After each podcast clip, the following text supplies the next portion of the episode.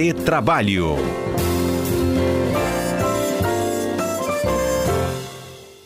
Quinta-feira é dia de retrabalho. Aqui no estúdio comigo já está um dos nossos colaboradores, Cássio Moro. Na ponta da linha está o outro, Alberto Nemer. Bom dia para vocês. Bom dia, Fernanda. Bom dia, Alberto. Bom dia, ouvintes. Bom dia, Fernanda. Bom dia, Cássio. Especialmente um bom dia para os nossos ouvintes. Vamos falar do, da reforma trabalhista? Cinco anos e já podem vir mudanças por aí, não é mesmo? Pelo menos foi o que o presidente eleito chegou a comentar.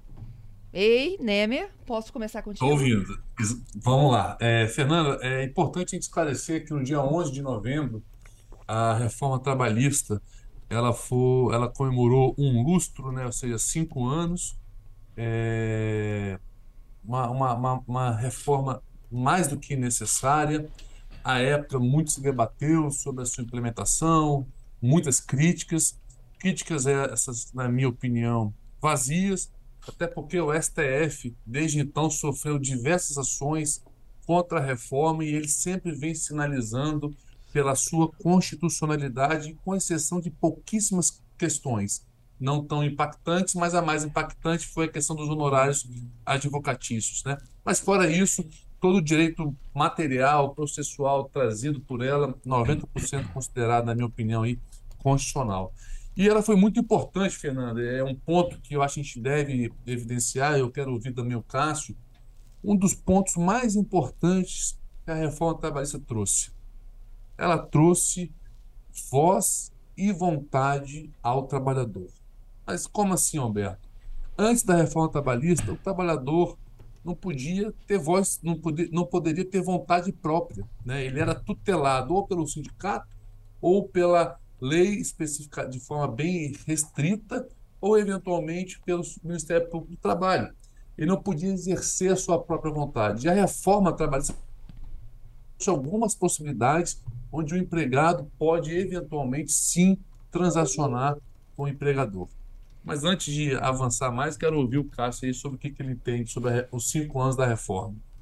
É, falei, Roberto, acho que a gente discorda em alguns pontos, mas na maioria a gente concorda, assim como eu acredito que a reforma teve seus pontos negativos, mas na grande maioria e no contexto ela teve alguns avanços. Ainda considero que ela avançou muito pouco, primeiro porque é uma reforma, né? Então ela não construiu de novo, e para a gente ter um direito do trabalho adequado às novas relações de trabalho, a gente precisa de um novo direito do trabalho.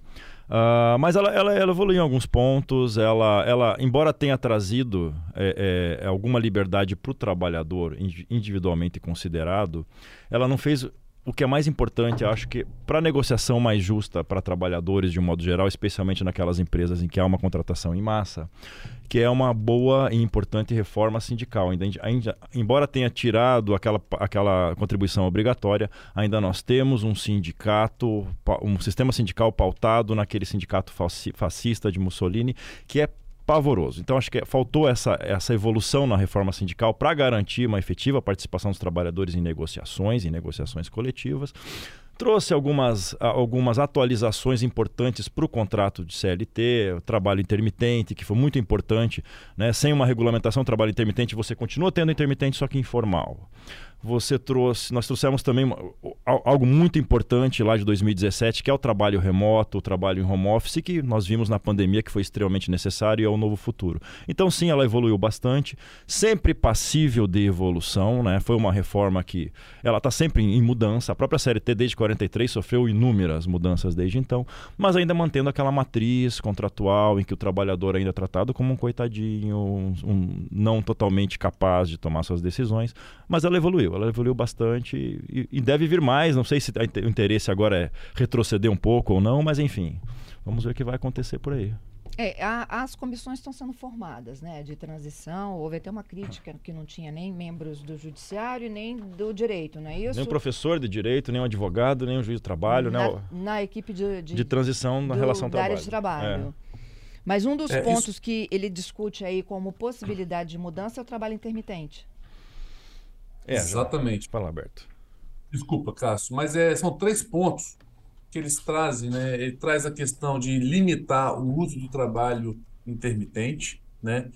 É a questão de proibir essa possibilidade de acordos individuais, ou seja, do empregado com o empregador, podendo somente acordar por meio de sindicato, e também ele quer tratar sobre a questão da ultratividade, né? Ele quer que as convenções coletivas te, é, estejam validades eternas, vamos assim dizer, até que seja negociado novamente. E aqui, é, minhas duras críticas a essas três possibilidades de alterações, Fernando. Eu até quero ouvir o Cássio, mas o contrato intermitente nada mais é que uma possibilidade a mais de contratação.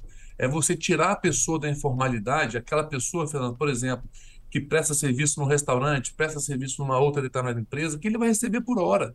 Ele vai receber ponto pelo que ele trabalhar. Ele vai ter direito a festas proporcionais, a 13 terceiro proporcional, todos os direitos, mas é um, é um pagamento por hora.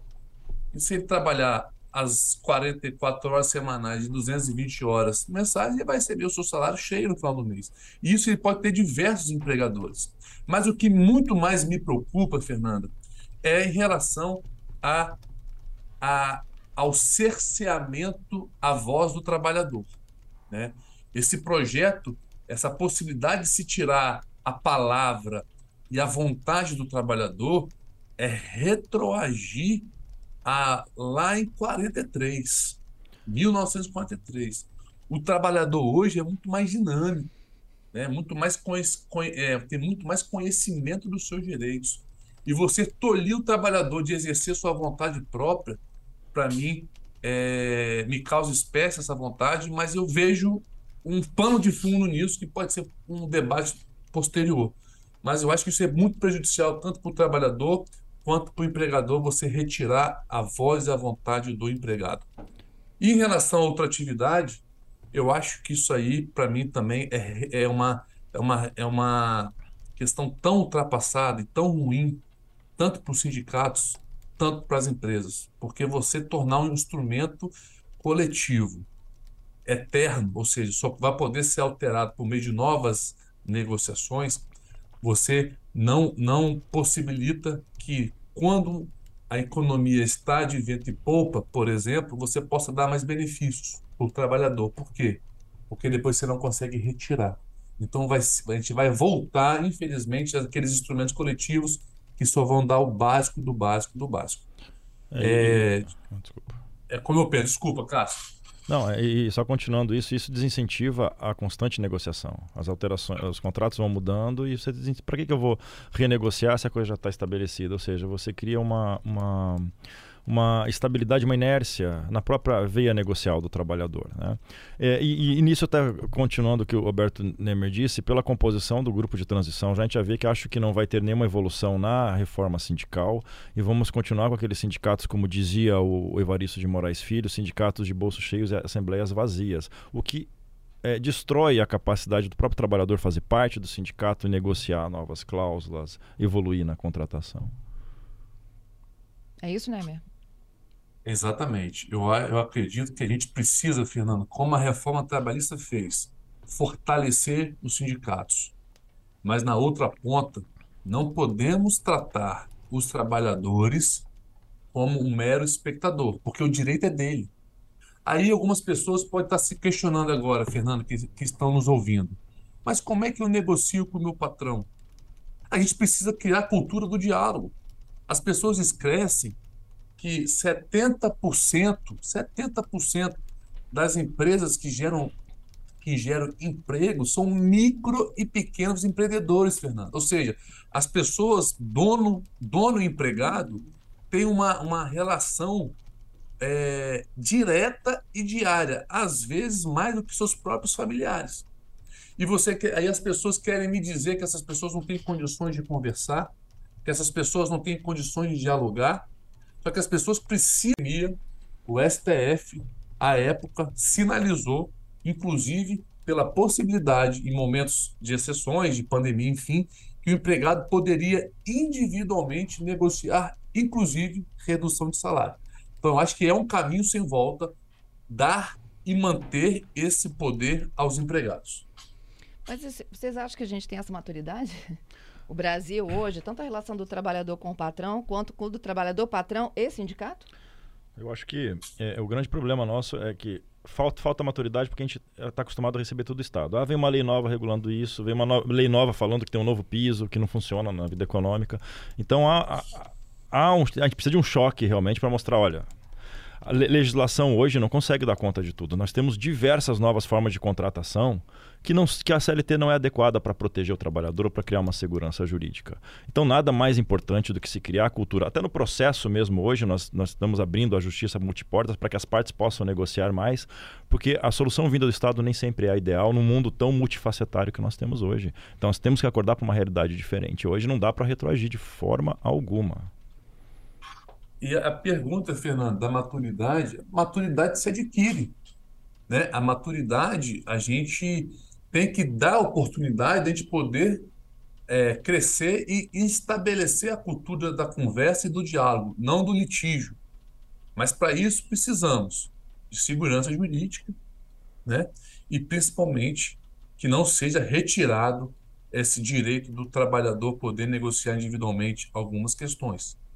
E deixo aqui claro um, um, uma questão muito importante. Para os exageros, para aquelas empresas que querem realmente fazer disso para usurpar direito, direito do empregado, nós temos e precisamos ter uma justiça do trabalho firme, forte, independente. Então, para as exceções, a justiça do trabalho funciona e funciona exemplarmente. E eu acho que é, é, é uma defesa que eu faço de a gente manter sempre essa possibilidade de, de, de o empregado poder ter sua vontade própria. É, até puxando um gancho disso, o contrato intermitente que o Neymar falou. É, na prática, nós vemos, nós, nós, nós nos deparamos com, com, com contratos intermitentes contestados e aqueles em que a empresa tenta abusar da lei, ao invés de contratar empregados normais, quer, quer tentar alguma fraude para contratar pela intermitência, eles são facilmente é, é, descaracterizados na justiça.